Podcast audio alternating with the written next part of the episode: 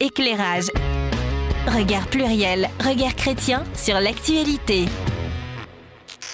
Hello, hello, c'est une émission punition aujourd'hui et il y a un seul être au monde qui est puni, c'est Thierry. Thierry qui n'est plus dans l'équipe cette saison et qui pendant des années nous a demandé mais faites un sujet sur le foot, nous te Pokelnoromol. Euh, je crois que c'est les Alsaciens, mais ça y est, ça y est, l'émission sur le foot c'est aujourd'hui et Thierry n'est pas là, donc Thierry, voilà, bien fait. Voilà, fallait pas quitter l'émission. voilà. Mais bien sûr, hein, comme d'habitude, on souhaite beaucoup de bonheur euh, à Thierry avec euh, ses études de journalisme. 18 novembre, 18 novembre, le prochain mondial. Et c'est le premier mondial, sauf erreur de ma part, dans un pays arabe. Voilà. Mais alors, est-ce le mondial de la honte? Comme l'affirme le maire écologiste de Lyon, Grégory Doucet. Je ne sais pas si on prononce le T. En tout cas, les appels au boycott et autres indignations eh bien, ne datent pas d'hier sur des événements X, Y ou Z. Les critiques se concentrent principalement, apparemment, sur deux enjeux, la question climatique et le sort des travailleurs euh, immigrés. Bon, bon, c'est clair que euh, il n'y aura pas beaucoup de débats, je pense, pour dire que le Qatar, c'est peut-être pas le pays exempt de critiques euh, de manière générale et sur ce mondial en particulier. Mais bon, ça aurait pu être le cas de plein d'autres événements, notamment des mondiales hein, historiquement précédents, comme aux USA. comme le prochain, pardon, mondial Mexique, Canada, USA, où il y aura quelques déplacements en avion, je pense. Bon, mais là, à nouveau, haro sur le mondial au Qatar dans ces conditions. Alors, haro, je ne sais pas si c'est un mot que vous utilisez régulièrement, l'équipe? Le mot haro, H-A-R-O. Absolument pas. Ouais, moi pas trop non plus. Bon, si, comme haro, sur le baudet, tu pourrais même dire, euh, si vraiment tu veux être encore plus ancien. Haro sur le baudet. Eh oui, c'est la réaction. Haro, tu étais familière avec ce terme? Ah euh, oui, euh, tout à fait. Ça ne veut pas dire que je, l'utilise de façon courante, mais oui. Oui, oui. Ok, d'accord. Et d'ailleurs, en t'écoutant, je me dis, tiens, il faut que je recherche l'origine de cette eh ben, expression. voilà. Excellente transition. Euh, Haro sur les voitures diesel, oh, c'était une dédicace pour Jeanne. Euh, alors, du coup, Haro, euh, Haro, Haro, cri des chasseurs pour exciter les chiens de chasse, hein, ah, Wikipédia, ou bien clameur pour refuser, rejeter quelque chose ou quelqu'un. Alors là, dans ce mondial, quelle forme peut prendre ce Haro Par exemple, par exemple, Amnesty euh, International n'appelle pas au boycott, je parlais de forme. En revanche, milite pour qu'une partie des recettes euh, alimente un fonds d'indemnisation, voilà. Et le chrétien là-dedans, celui ou celle qui s'estime être croyant, voilà.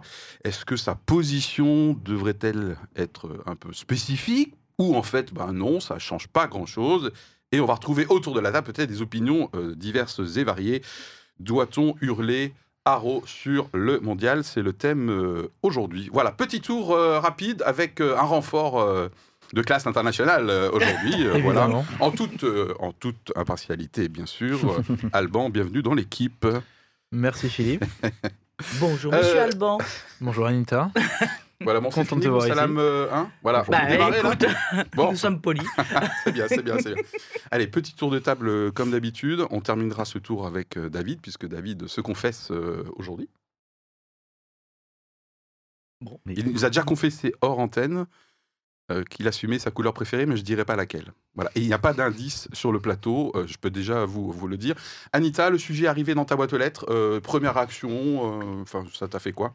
Ben, D'abord, je m'y attendais parce que ça ah. faisait euh, entre nous, le, sujet a déjà été proposé, donc bien sûr, il allait falloir le traiter. Oula, t'en parles comme si, bon, c'était inévitable, euh, il gonfle avec son sujet sur foot. Voilà, je, regrette que Thierry ne soit pas là, quoi, parce que franchement, ce serait bien amusé. Bon, euh, écoute, oui, normal de le traiter, puisque c'est un des sujets d'actualité et que ces derniers temps, en plus on, entend ça tous les jours, on voit ça dans la presse, euh, voilà. Bon, ok. Donc il faut en causer. Il faut en causer. Voilà. Alban, qu'est-ce qui est arrivé dans ta boîte aux lettres? Euh, Pas vraiment dans ma boîte aux lettres, puisqu'on a discuté à table. ah. Euh, ah. À part ça, personnellement, bah, moi j'adore le foot, je le suis beaucoup, euh, à la fois sur le côté sportif, mais sur le côté aussi presse. Donc c'est quelque chose, un sujet dont j'ai beaucoup entendu parler ces derniers mois. Donc ouais, hâte de le traiter tout simplement. Ok. Très bien. Euh, juste avant de laisser la parole à, David, moi j'ai hésité, hein, parce que c'est un sujet effectivement que j'avais gardé au frais ou au chaud, euh, peu importe. Euh, moi je sais plus hein, s'il faut avoir frais, froid ou chaud là. Et pour moi c'était un sujet inévitable, mais je voulais pas faire un angle. Le chrétien doit-il lui aussi boycotter? Donc vous avez capté que l'angle c'est pas est-ce que moi en tant que chrétien il faut que je boycotte ou pas? C'est qu'est-ce qui se passe dans euh, ces différentes indignations, dont le boycott. Euh, voilà, est-ce qu'il y a une lecture chrétienne, voilà, et puis peut-être que c'est un sujet où vous pourriez vous disputer entre chrétiens dans les chaumières ou dans les groupes de jeunes ou que sais-je. Voilà, donc euh, j'ai hésité. Et mais du coup, je suis assez content de l'angle. Un petit peu compliqué encore, mais bon, vous avez l'habitude avec moi. Désabonnez-vous si ça vous gonfle. hein, voilà. Alors, normalement, on dit le contraire. Hein. non, on normalement, dit, on euh, dit le contraire. abonnez-vous, likez, euh, mettez la inversée, cloche. hein, Non, mais c'est d'anti-vente, c'est- c'est d'anti-vente. Et c'est parti pour un jingle pour la confession.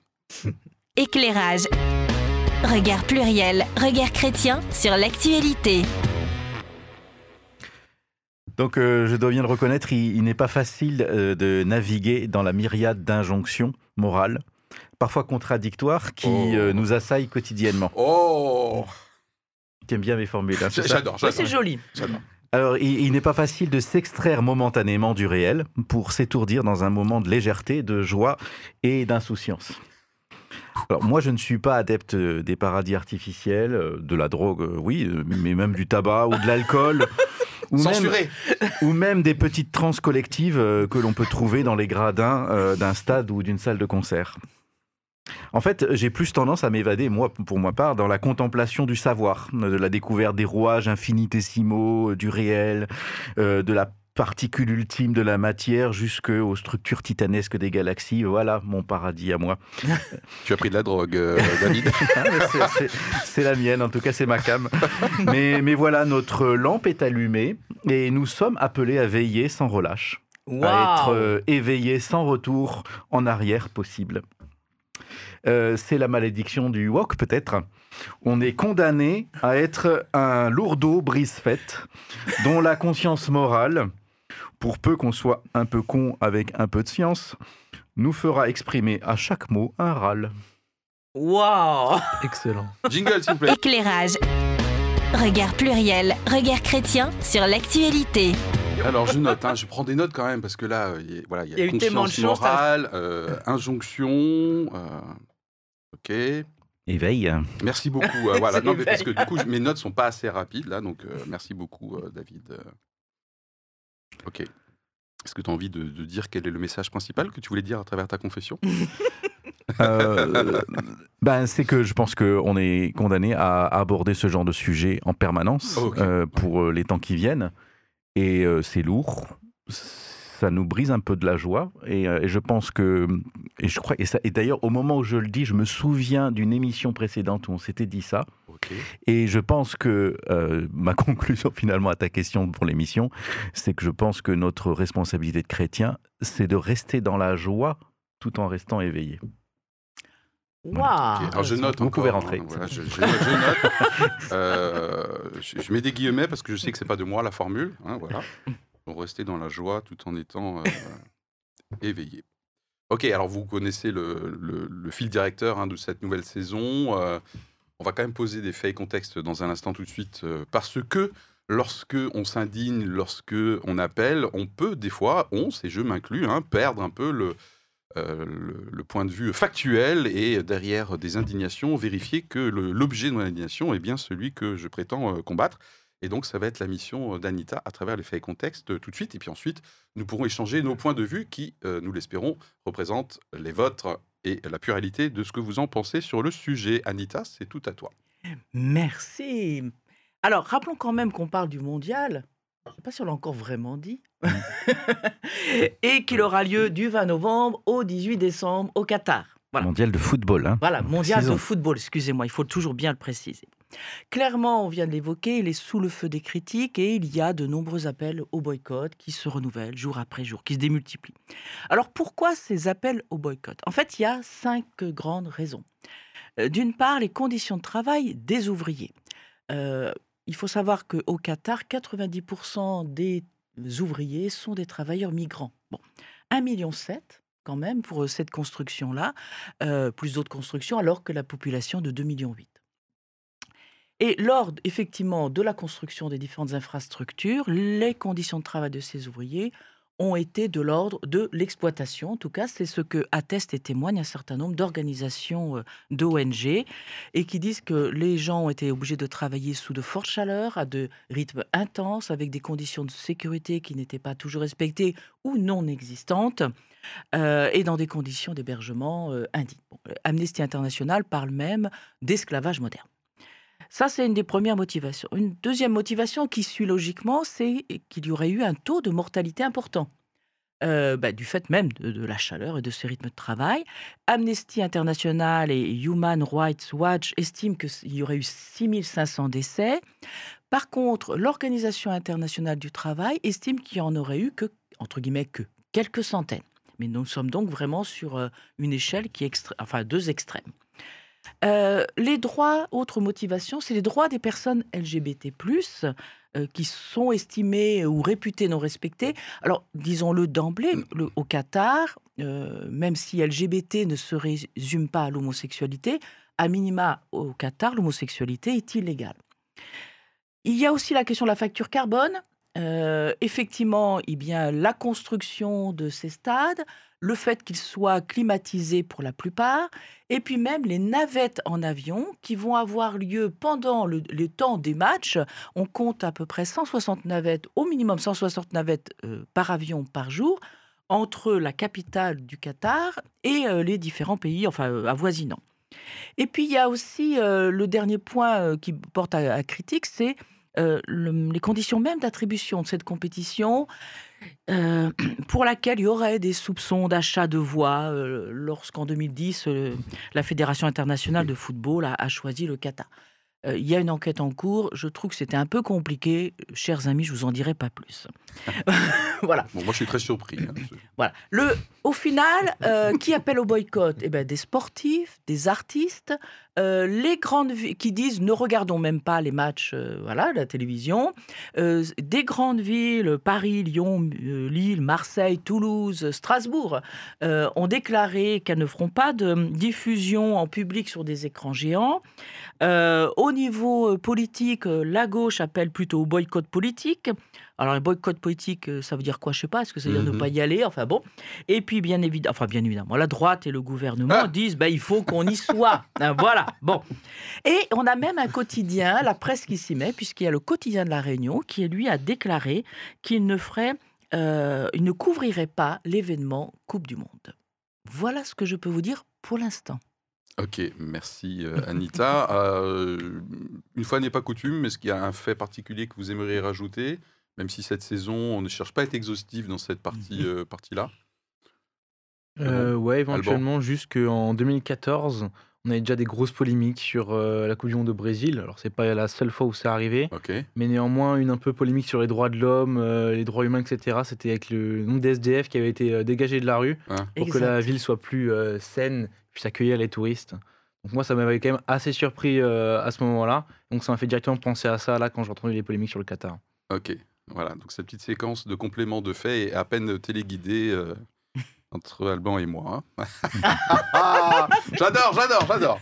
Allez, première question. Bah justement, euh, est-ce que vous allez regarder euh, les matchs à la télé? À moins que vous ayez pris des billets pour y aller carrément. Peut-être. Désolé, Ah oui, désolé c'est que je vrai. je ne sois pas aussi. Oui, je refuse de regarder les matchs à la télé, mais je vais y aller en fait. Le culot. La cohérence de David euh, derrière son panache.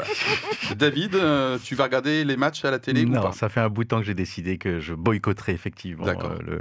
Est-ce que c'est spécifique euh, au foot en général ou spécifique à ce mondial? Quand tu dis ça fait un bout de temps, j'essaie juste de voir si c'est habituel chez toi, parce que t'es pas, voilà, le foot, euh, ça Euh, devient bah, n'importe quoi. Le ou- foot, c'est pas, pas une grande passion, mais c'est D'accord. vrai que le mondial, je- généralement, j'arrivais à me passionner pour le mondial avec l'équipe de France et tout comme ça. beaucoup de Français. Donc je euh, pense, moi j'aurais bien aimé euh, m'amuser à suivre l'équipe de France et, à, et à la soutenir, à regarder les matchs et tout ça. Donc euh, bah voilà, je vais, je vais faire mon brise fête et je vais pas du tout euh, m'intéresser. La position est claire. Alban? Euh, J'irai regarder les matchs euh, du mondial, comme à chaque mondial. Je ne les regarderai pas tous. Je les regarderai pas avec euh, forcément autant de ferveur que d'habitude. Mais je les regarderai tous euh, d'un point de vue impartial, comme je le fais d'habitude. Ok, qu'est-ce qui va te manquer en termes de ferveur?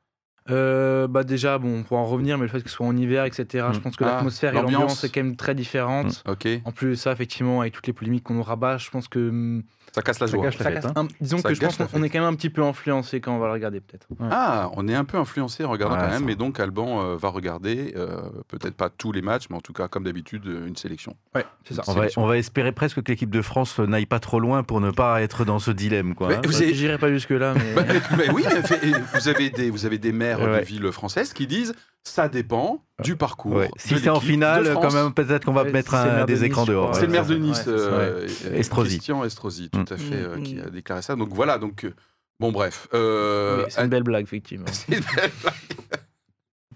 Anita, tu vas regarder les matchs? Alors déjà, habituellement, non, je regarde pas. Ça ne m'intéresse pas du tout. Euh, donc là, je pense que ma cote de popularité est en train de- d'extrêmement baisser. Au contraire, il y a toute une partie de notre audience qui va dire enfin Euh, alors, ce que je fais habituellement, je regarde quand même parfois les finales ou les demi-finales pour me dire, euh, il faut quand même que je sois pas trop bête. Voilà, que je vois à peu près. Ça Bon. peut être un événement historique. peut-être. Voilà, c'est ça. Et quand même, quand même, euh, comme par hasard, les deux dernières, enfin les, fin- les deux dernières, les finales euh, qui ont été remportées par la France, je les ai quand même regardées. Voilà, quand même. Mm. Dont celle de 98 chez, chez Philippe, d'ailleurs. Il Ah s'en oui, souvient peut-être pas pas, vrai. mais... il commence à désespérer que le dernier but soit marqué. Je lui dis, jusqu'au bout, nous avons notre chance, et ça a été le cas. Donc, bien que pas connaisseuse, un peu prophétesse. Donc, pour- pour cette, Alors, cette année, tu pourras ne pas regarder la finale chez moi. voilà. Alors, Oui, Anita. Bah, Qu'est-ce qui se passe? Je- C'est je- quoi ce soupir là? Oui, ça, ça me fa- ce sujet me fatigue, en fait. Bon, bah, on change de question hein, tout de suite, hein, mais c'est pas, pas de sujet bien sûr, mais on change, on change de question. Ouais, c'est vraiment, que tu te forces un peu. Hein. Oui, bah, je vais vous dire pourquoi il me fatigue. Parce que en- je me souviens que quand ce pays a été choisi, donc c'est en 2010, Ouais, ça fait 12 ans. hein. oui. eh ben, et, et pourtant, je m'en souviens, alors Mm. que je ne m'intéresse pas au foot. on est d'accord. Bon, je m'en souviens. Je me dis, mais, c'est pas possible. Mais pourquoi ils choisissent ce pays? C'est, euh, j'allais dire, mais un gros mot. hein, c'est fada ce truc-là. Mhm. Euh, il fait chaud, va falloir construire exprès, va falloir mettre de la clim. Je ne comprenais pas pourquoi on avait choisi ce pays-là. Mm. En plus, à l'époque, c'était encore juin-juillet, puisque ce n'est qu'en, je crois, 2015 qu'ils ont décidé de le passer en période hivernale, Tout à ce qui me semble enfin Oui, parce raisonnable. que les températures ne sont pas à 25, je crois. voilà, sont vers 25. Donc, Voilà. ça me semble un peu plus raisonnable. Voilà. Ah. Donc, franchement, oui, ce sujet me fatigue depuis le début. Mhm. Ok. Euh, du coup, vous, euh, si vous étiez dans le comité de, de sélection euh, du prochain pays qui accueille, en tant que chrétien, vous auriez, vous auriez eu le sentiment, c'est ma deuxième question, l'air de Mhm. rien, ah, vous auriez le sentiment d'avoir poussé avec des arguments génériques ou il y aurait des spécificités chrétiennes? Vous êtes euh, dans le comité de ouais. sélection, Alors, on demande ton, ton de- avis autour de la table. Ouais, déjà la question c'est euh, de savoir que je suis entouré de gens corrompus. Euh, je pense que j'y resterai pas longtemps en tant que chrétien dans ce comité. Parce que la corruption est, à peu près certaine. D'ailleurs, ils ont été condamnés pour plusieurs, euh, ils ont été poursuivis pour plusieurs faits de corruption. Euh, c'est voilà, c'est- des fonctionnements qui sont, c'est des, mé- des mécaniques gigantesques avec des enjeux financiers gigantesques pour les personnes du comité. Euh, c'est impossible d'y avoir une position éthique, je pense. Ok. D'accord, parce que le milieu lui-même a vu les enjeux. euh, Après, euh, maintenant, moi, je veux, bien, euh, je veux bien discuter. Il y a quand même des choses à dire, de savoir est-ce qu'un pays comme le Qatar peut être légitime à organiser un truc dans certaines conditions et tout ça? Je pense qu'on peut en discuter et je veux pas mettre le, paravent de, ce qui nous choque comme ça sur l'été, tout ça, enfin sur le, euh, climatique, parce que peut-être que ça peut être l'occasion d'avancer. Mm. Ça pourrait être. C'est les arguments de ceux qui disent attendez, on peut en de crier, discuter. Il y a des, parce il y a que, des euh, choses effectivement dans les, dans les deux sens que je peux euh, dire. Mais en tout cas, pour moi, le, le- le comité de sélection n'était pas dans ces réflexions-là. Ils sont dans un truc, ils ont été influencés par le Qatar qui voulait absolument le, le faire. Ok, Alban, tu serais dans le. Alors effectivement, on- effectivement le contexte, euh, effectivement, n'est pas très éthique de base. Mais si on idéalise un petit peu et qu'on essaie de se projeter, euh, je pense que j'aurais des arguments très génériques, euh, un peu d'un point de vue euh, purement consommateur footballistique. Ah. Hum, Donc je, je choisirais plutôt des pays euh, ancrés dans la culture foot ou du moins qui n'y seraient pas forcément trop, enfin, on dirait des infrastructures euh, dédiées à ça. Néanmoins, faut pas non plus fermer la porte. Effectivement, j'ai vu des arguments euh, intéressants d'ailleurs, comme quoi ça faisait aussi évoluer Mm. euh, les mœurs, du coup, par exemple pour le Qatar ou pour d'autres pays, Comme l'Afrique du Sud. ou par exemple. Donc euh, voilà, c'est des sujets à débattre selon moi. Ok, Anita? Oui, tout à fait. Je, je- je poursuis un peu le propos d'Alban. C'est euh, en préparant cette émission, j'ai fait évoluer ma propre idée sur le Mm. Qatar et euh, euh, sur ce qui s'y passait. Alors, Mhm. si je reviens à ta question d'origine, Oui. oui, je, je pense que un- pour moi, un des enjeux du choix d'un pays, c'est de donner. Alors, je ne parle pas de l'engagement au niveau du football. hein, je veux dire, ça, c'est euh, c'est bien, ça me semble évident. Mais si un pays se propose, c'est qu'il dit être intéressé, et même si éventuellement c'est pas fortement développé, c'est qu'il veut peut-être profiter de cet événement pour développer euh, effectivement Mm. une pratique. Donc, euh, je pense que là, on ne va pas euh, le mettre de côté. On demande, à mon sens, on ne peut pas demander à un pays d'être parfait parce que je ne sais pas au monde quel est le pays parfait Ah. qui pourrait répondre à tous nos Mm. critères Ouais. éthiques. Ouais. Par contre, de dire c'est une opportunité, puisque justement, on est quand même, on est en 2022, c'est- le choix Mm. s'est fait en 2010, euh, vous avez devant vous 12 ans pour mettre en règle un certain nombre de choses. Et je pense que ça peut être un levier d'action possible. Ok. Alors moi, je, je sais que vous avez envie de parler aussi là. Je reviens sur, sur le. euh, je j'y serai peut-être pas ou je resterai pas longtemps parce que c'est, corrompu.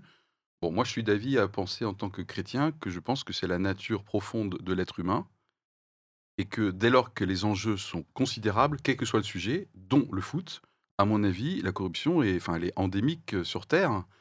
Et euh, c'est un peu, euh, non? J'exagère? C'est un peu fataliste. Et, et donc mais- finalement, ça voudrait Ouais. dire je suis qu'en très- fait, Oui, je suis un peu fataliste sur la propension de l'être humain dans laquelle je suis, dès lors que j'ai euh, peut-être des, des colonnes vertébrales morales ou éthiques, éventuellement euh, issues de ma spiritualité, qui me garderaient le cas échéant, ce qui n'est pas l'apanage que des chrétiens. Seuls, euh, les chrétiens n'ont pas juste euh, Mm. pas les seuls à avoir une colonne vertébrale qui les, qui les garderait.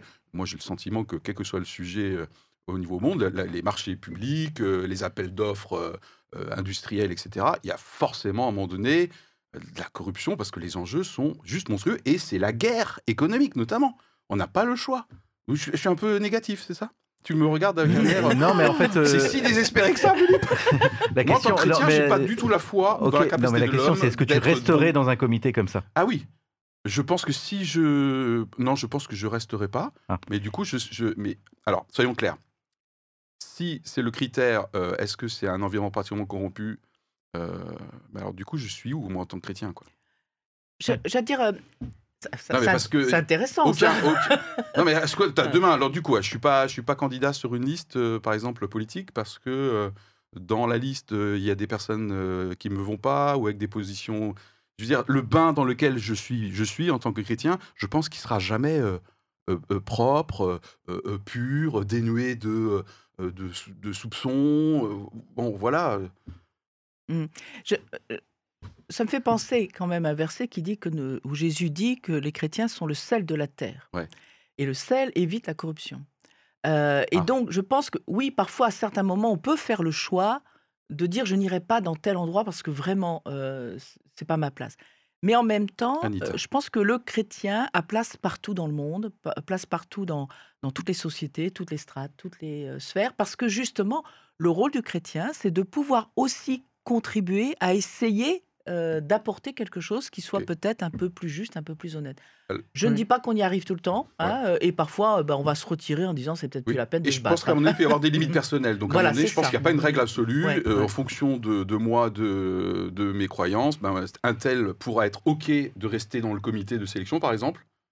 Et un autre que je jugerai pas va dire Mm. c'est trop pour moi, je peux pas, je sais que je suis celle de la terre, mais là, franchement, je peux pas. Alban? C'est une question de sensibilité, je pense. Ouais. C'est une question de champ d'action. Je pense que si on a les mains liées dans une communauté où on se sent pas Oui. bien Ah. éthiquement, Ouais. mais qu'on peut rien faire, on Mm. va certainement vouloir le quitter. Mais si on a un champ d'action, on peut encore, on peut travailler dessus pour justement apporter sa pierre à l'édifice. Et justement, en tant que chrétien, comme tu l'as dit, on a peut-être la- notre notre place dans ces endroits pour essayer justement de ramer pour en faire, en, en faire quelque chose de mieux.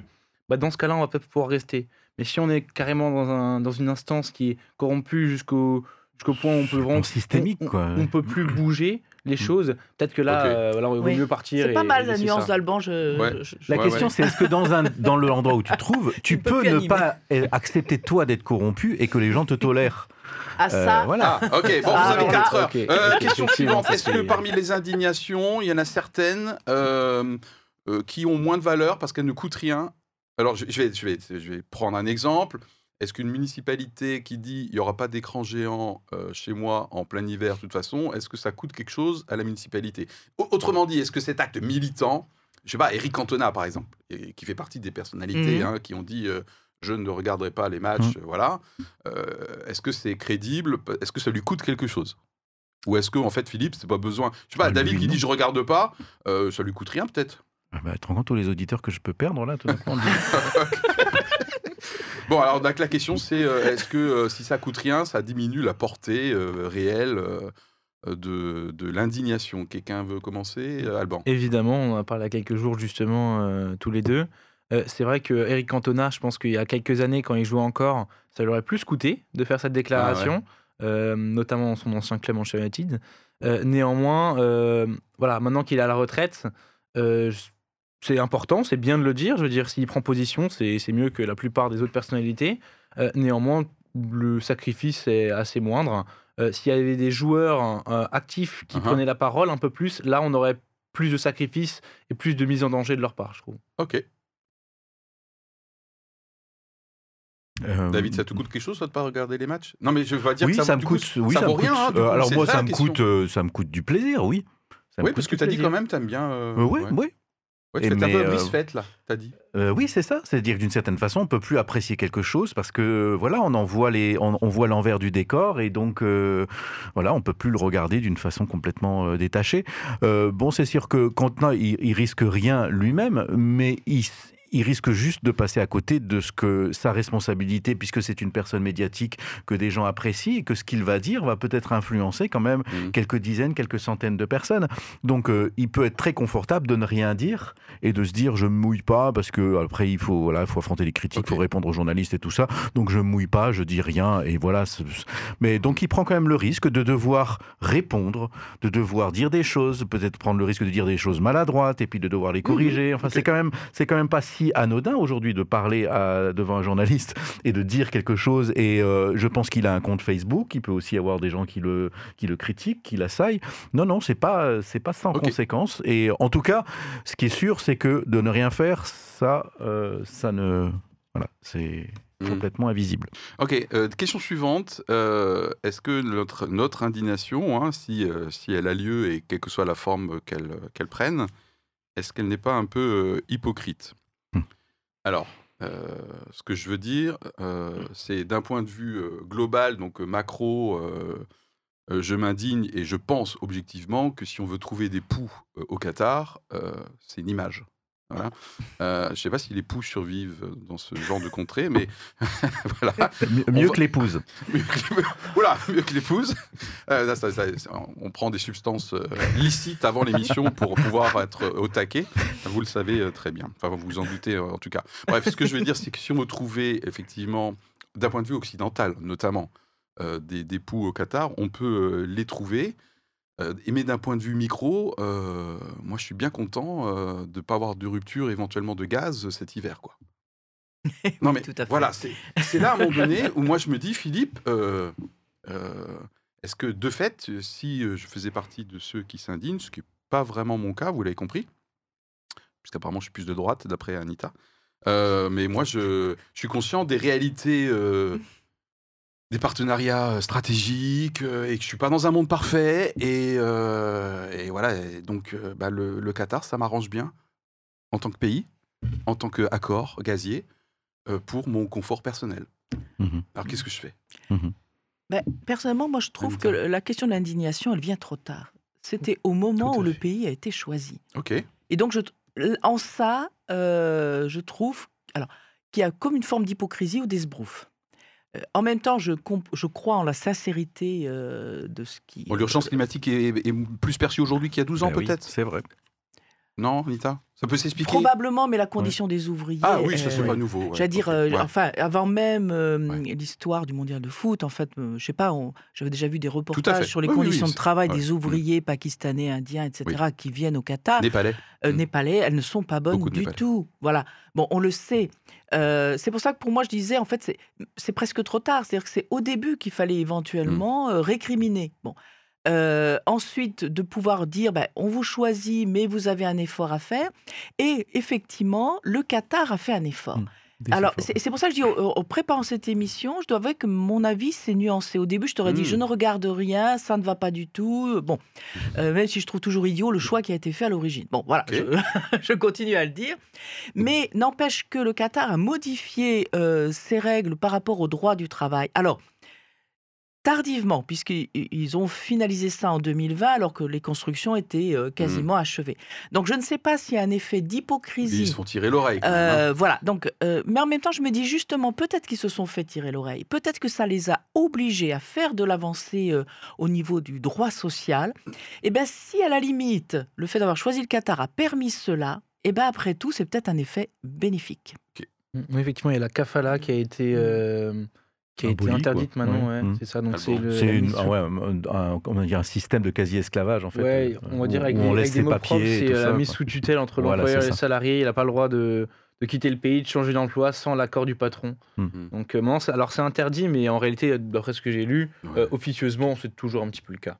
Après, effectivement, tu as, raison. Si ça peut être bénéfique pour les prochaines années ou pour les prochaines décennies, pour l'évolution des prochains travailleurs sur d'autres complexes, d'autres infrastructures, c'est vrai que ça peut être un pari, euh, un Sur- pari euh. Sur ma question d'une hypocrisie euh, inévitable, parce que les enjeux sont multiples, sont complexes, bienvenue dans un monde complexe, donc je peux à la fois trouver idiot que et ne pas aimer plein de choses au Qatar, notamment en tant que chrétien, hein, parce que les chrétiens, d'un point de vue religieux, je parle de liberté re- religieuse, c'est carrément pas top. Oui, voilà, ce- oui, ne serait-ce que ça, euh, c'est pas, pas mes Voilà. amis, Mhm. évidemment, mais en même temps, bienvenue dans un monde complexe, il y a des réalités d'approvisionnement énergétique, par exemple, non?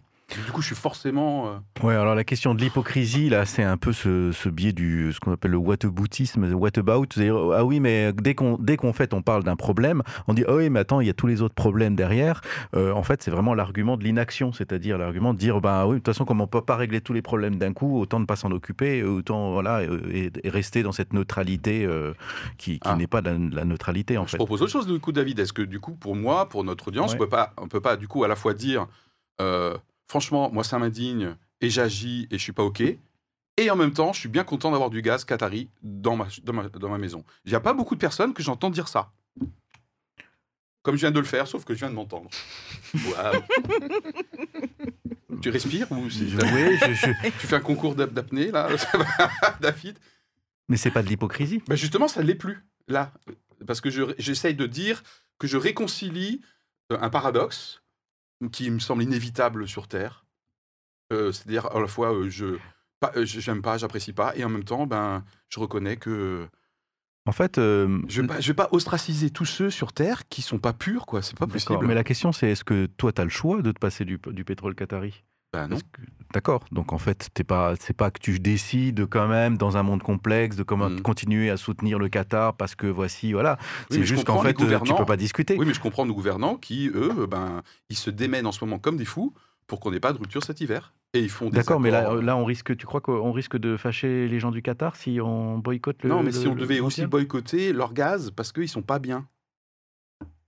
Ouais, bah, de toute façon, euh, moi je pense qu'il faut, qu'il faut de toute façon euh, travailler à s'en passer et à, ne plus en être dépendant. Mais d'ailleurs, euh, moi ce que je trouve, c'est qu'on on connaît très mal les gens du Qatar et le- les dirigeants du Qatar dont je ne connais pas le nom. Et, c'est possiblement quelqu'un de plus progressiste que la société dans laquelle lui-même se trouve. Mm. Et euh, je sais que eux réfléchissent déjà à l'après-pétrole et euh, aux énergies renouvelables. Et c'est pour ça que j'essaye de pas être trop caricatural sur euh, le- le- l'impact climatique qu'aura la construction des stades et tout ça, parce que si ça se trouve, c'est un laboratoire formidable pour construire. Le concepteur Des- de la clim, lui, l'affirme. hein, Voilà, c'est ça, c'est ça. une révolution. Hein. il y a la clim, il y a les panneaux solaires qui, vont, qui sont construits Mhm. à cette occasion pour avoir quelque chose de très économe et de savoir qu'est-ce qui restera après la construction. Parce que toujours, c'est toujours la question dans un mondial ou dans, un, Mhm. dans les JO, qu'est-ce qui reste après? Est-ce que c'est parce qu'il y a eu, on, on sait qu'il y a eu des comme ça, il y a eu des pays où en fait ils ont construit des trucs euh, à la va-vite, ça a été détruit ou ça a été inutilisé par la suite, ça a vraiment été un gaspillage. euh. Là, il est possible que le Qatar, je ne sais pas ce qu'il fera de ses stades, mais peut-être que tous les équipements, les infrastructures serviront par la suite pour d'autres choses. Mm. Donc euh, on ne sait pas très bien en fait quelle est la vision. Et c'est pour ça que je trouve que c'est intéressant de se dire, le Qatar a fait cette demande-là. Est-ce que, bon, c'est sûr que les choses ont évolué avec le, le réchauffement climatique en, en 10 ans, mais est-ce qu'il dit, voilà, nous on, est de ce point-là, on veut arriver à ce point-là et donc, effectivement, on doit progresser. On n'y arrivera pas forcément du jour au lendemain. Mais pour nous, c'est une occasion formidable de se transformer et peut-être de, de se rapprocher euh, de l'Occident et tout ça. Peut-être. Oui, c'est Alban c'est 100% une manière de se rapprocher de l'Occident. Le Qatar a envahi le football euh, européen euh, dans les Envahi. C'est le terme que tu as utilisé. je- Ouais, Je, je suis pro-marseillais, peut-être que c'est pour ça que Ah. de. Notre Disons- audience vient de considérablement augmenter Ou baisser, ça dépend. ou baisser. En tout cas, ils se sont installés entre guillemets dans le haute sphère institution Ouais. et donc c'est une manière pour eux aussi de rapprocher euh, la culture occidentale foot à leur pays. C'est aussi un rayonnement touristique qu'ils cherchent à avoir. Euh, Dubaï, le Qatar, c'est des pays qui de plus en plus veulent attirer euh, le, le tourisme mondial. Mm. À mon avis, là, le- la question du, du mondial, là, c'est euh, pour eux en termes d'enjeux, c'est euh, d'avoir un- une rayonnance internationale touristique, mais euh, de le, le rapprocher, la, l'utiliser la culture foot à ces fins-là. Néanmoins, les stades, ils vont pas disparaître, mais ils vont pas vraiment être utilisés. Actuellement, le foot au Qatar est en, en essor, mais euh, ça sera jamais euh, quelque chose qui va vraiment devenir euh, important là-bas, je Mm. pense. Quelle est leur, pro- quelle est leur visée? Pourquoi est-ce qu'ils font ça? En tout cas, moi, je trouve qu'en tant que chrétien, c'est bien de ne pas jeter l'anathème. L'anathème, c'est un mot euh, encore plus technique que haro, mais sur. euh, bah, J'ai bien aimé quand tu as dit, bah, moi, le dirigeant du Qatar, j'en sais rien, je le connais pas tant que ça. Et peut-être qu'il est plus progressiste, et peut-être qu'ils ont des projets, etc. Donc, moi, je trouve que c'est bien de ne pas condamner trop vite. Justement, question suivante, à moins que je t'ai coupé l'herbe sous le pied. Enfin, si herbe il y a. Hmm. N- Non, je t'écoute. Tu veux, tu veux pas vérifier, non? Oui, non, je ne vais pas Il n'y a vérifier. pas d'herbe. C'est de la moquette peut-être- plutôt ici. Si l'idée me revient, enfin, euh, Oui, je bien la sûr. dirai. Oui, tout à fait. Moi, je me suis vraiment posé la question, quand Jésus était sur Terre, euh, ce qu'il appelait au boycott. Ah, c'est excellent comme Est-ce que question. euh, Jésus appelait au boycott? Alors, je sais, on n'est pas Jésus, enfin, sauf. euh, C'est- C'est vrai qu'il n'appelait pas au boycott d'une façon générale. Ouais. Euh, ouais. on va dire que dans le Ah, temple, ah, quand ah, même, ah, il a quand même, euh, il a quand même eu une parole en disant on arrête de faire ce commerce-là et donc on arrête, on boycotte complètement ce commerce religieux dans la cour de, du temple. Ah, le- il c'était a chassé dans- les vendeurs du temple. voilà, Ah. c'est ça. Et- Mais c'était dans l'enceinte qui était consacrée à la pratique religieuse et à la foi.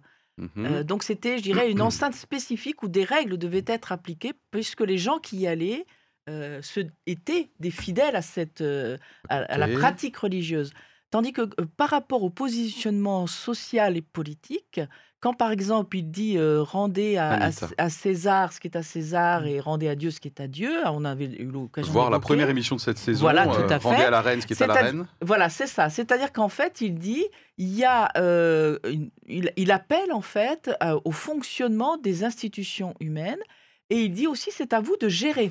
Mais moi, je ne le vois pas boycotter ou appeler au boycott, mais plutôt d'appeler à l'engagement individuel de chacun et à dire, et toi, que fais-tu? Ok, Alban, ça avait l'air de t'inspirer là? Euh, bah alors, j'ai pas lu autant la Bible que vous trois, je pense. Ah Euh, né- néanmoins, de, de ce que j'en ai tiré, c'est que le boycott me paraît pas très approprié à, à Jésus, euh, notamment le boycott de quelqu'un, en tout cas. Ah. Euh, quelque chose, éventuellement.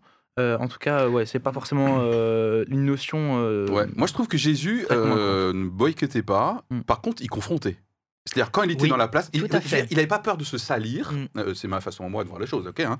Euh, notre- il a été vachement critiqué. Quoi, quoi, tu, tu, tu, tu manges là? Tu sais, les, les personnes, c'est des gens de mauvaise vie, tu sais ça, ok?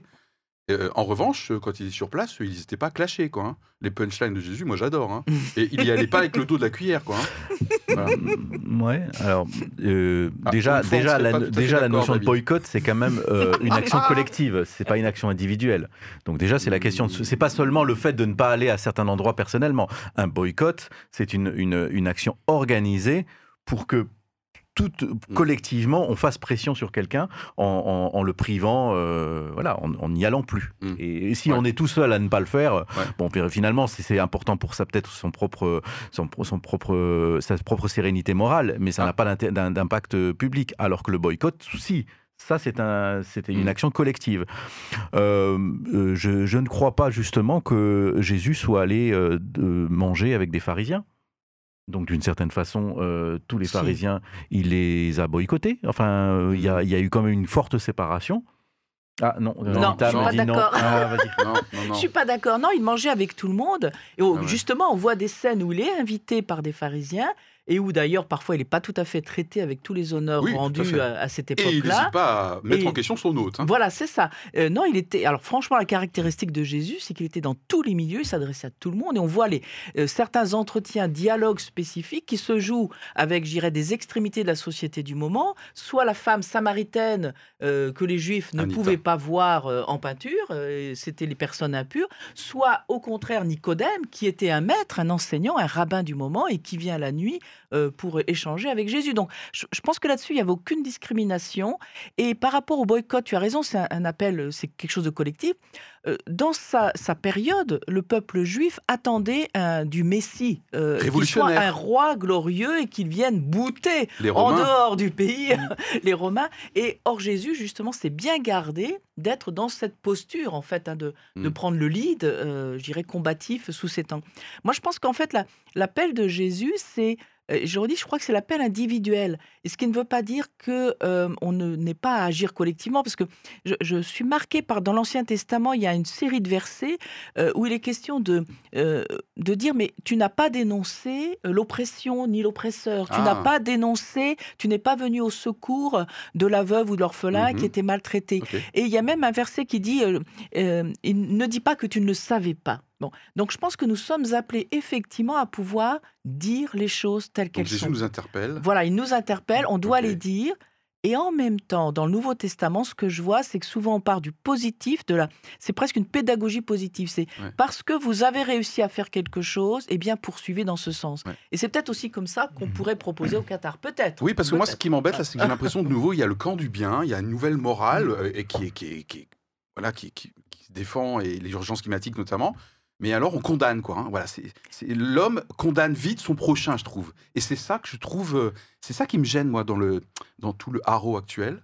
C'est la culture du rejet un petit peu. Il y a une culture de l'ostracisme Ouais, du rejet. Il y a ceux à qui on peut parler. Et mais tout le temps, hein. Quoi T'es allé parler avec le mec du Tadjikistan? Toi, t'as parlé avec Poutine? Toi, tu parles avec le l'Africain là qui en fait euh, fait- est responsable d'un génocide? Ouais, bon, bienvenue sur Terre, quoi. Enfin, Mais justement, punaise. le, le boycott, et, justement, ça, ça permet de continuer à parler avec des gens euh, sans rentrer en- dans une confrontation directe, mais juste en disant euh, moi, nous, euh, ne, ne voulons plus euh, travailler dans ces conditions et euh, donc libre à vous de choisir si vous faites ça ou vous ne le faites pas. Si vous ne le faites pas, eh bien nous, on n'achètera plus vos choses. Donc d'une certaine façon, on n'oblige pas la personne à changer, mais simplement, elle, elle endosse elle-même la conséquence de son choix, qui est que nous ne voulons plus rentrer dans ce jeu. En fait, Ok. C'est simplement ouais. qu'il y a des, il y a des effectivement, Alban, il y a des, on va terminer jeux, avec la il y a question des avec quoi on relations. repart. Mais en même temps, c'est un peu en interagissant avec l'autre hein, qu'on va justement pouvoir faire changer les choses. C'est un petit peu ce qu'il disait avec Jésus, justement, c'est quand il allait vers les gens. Donc, euh, Mais la- ça n'empêche pas de parler. bah, le boycott, pour moi, effectivement, on, va- on s'indigne, mais alors du coup, on, on met, on met à part. Donc, c'est comme si on rejetait un endroit, un lieu. C'est en allant dans ce lieu-là, en discutant avec les gens qu'on peut faire bouger Non, les on rejette, choses. mais justement, on rejette la pratique, pas la personne. C'est-à-dire qu'on dit maintenant, je ne veux plus faire ça. Je ne veux plus avoir ce mode de relation avec toi. Ça ne m'empêche pas de discuter avec toi, ça ne m'empêche pas même de t'aimer, ça ne m'empêche pas de te voir. Simplement, il y a des choses que je ne veux plus faire avec toi. Mhm. Ok. On termine, on termine. euh, avec quoi on repart? Pas avec un chèque de 2000 euros, hein, vous affolez pas, ne vous abonnez pas. Je ne viens pas de vous promettre 2000 euros par, euh, pour chaque abonné à notre chaîne YouTube. Non, non, c'est. euh, La corruption. euh, C'est de la corruption. Ah oui, ça s'appelle de la corruption, tout à fait. Voilà, de toute façon, nous n'avons pas 2000 euros, à moins que la radio, peut-être ici, euh, a des fonds euh, secrets. On a bien terminé là avec cette saison avec une question avec quoi on repart? C'est-à-dire, on, c'est chacun. Euh, notamment Nita tout à l'heure a dit rien qu'en préparant l'émission, euh, elle a fait évoluer un petit peu son point de vue. Donc, euh, après ces 42 minutes et 37 secondes, avec quoi on repart et avec quoi on va dire au revoir à notre audience qui veut prendre la parole Ok. Et c'est ainsi que se termine le troisième épisode de la saison, la saison 6. Non, mais moi, justement, je trouve que euh, moi, ça me fait mieux discerner le fait qu'on peut être euh, en combat, en, en guerre euh, sainte contre tout. Et euh, du coup, ben, on devient hargneux triste. Ou Tu bien on reboucles avec peut. le thème on de la joie de tout à Voilà, et c'est ça, mais je pense que pour moi, le Mhm. boycott n'est pas incompatible avec la joie. Très bien. Parce que c'est une façon, finalement, euh, non belliqueuse de dire voilà, moi je mets ma limite là et j'invite les gens à le faire avec moi, ce qui rendra cette action visible. Merci. Alban, et quoi tu repars? Euh, bah, qu'il y a deux réalités qui peuvent se, se chevaucher, à la fois euh, l'indignation et puis aussi le fait euh, d'accepter les choses comme elles sont. Et également, je pense que j'ai un point de vue euh, sur le point de vue un peu spirituel vis-à-vis de comment est-ce qu'un chrétien, via Jésus et la Bible, peut voir ce- cette problématique-là, comment se positionner. J'ai quand même appris des choses de, de vos échanges là autour de l'étude biblique.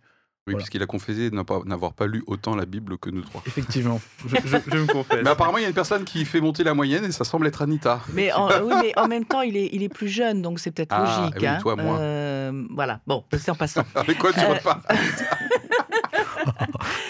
Euh, je, je reste toujours perplexe par rapport à la question du boycott. Alors, comment je, je précise ma pensée?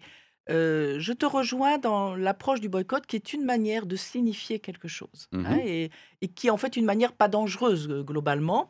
Euh, en même temps, je trouve que ce qui me semble hypocrite, c'est que c'est dès le début que ce choix n'aurait pas dû être fait ou alors sous condition. Euh, et en même temps, je vois le pays du Qatar qui a évolué. Et, en- et je ne suis pas non plus profondément convaincue de cette évolution. Donc, je, je- je dois avouer que je suis très perplexe encore. Mhm, Très bien.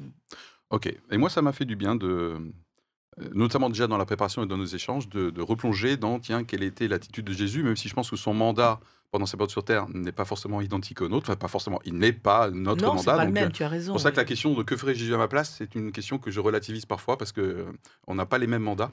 Il nous a pas donné les mêmes, les mêmes mandats. Donc ça m'a fait du bien de replonger là-dedans et en tout cas euh, de pouvoir concilier à la fois la capacité à, à dire les choses, à s'indigner euh, et en même temps euh, de faire gaffe à cette, vague incessante, je trouve, où l'être humain condamne rapidement, juge l'autre, comme si nous sommes, nous étions pas tout entiers euh, dans le péché. c'est une phrase de la Bible à un moment donné, hein, c'est excellent. Bref, une société, une société qui est pas parfaite, voilà. Bien, bah écoutez, c'est avec ça que nous, en tout cas, on repart. Voilà, et on vous dit, je pense, à bientôt. Spécial dédicace, notamment à Thierry. Voilà. et ben merci Alban pour ton renfort euh, aujourd'hui. Avec plaisir. Formidable. Merci Anita, David, merci, pour ton toi. panache euh, habituel. À bientôt. Et merci Bye. Philippe. Éclairage. Regard pluriel, regard chrétien sur l'actualité.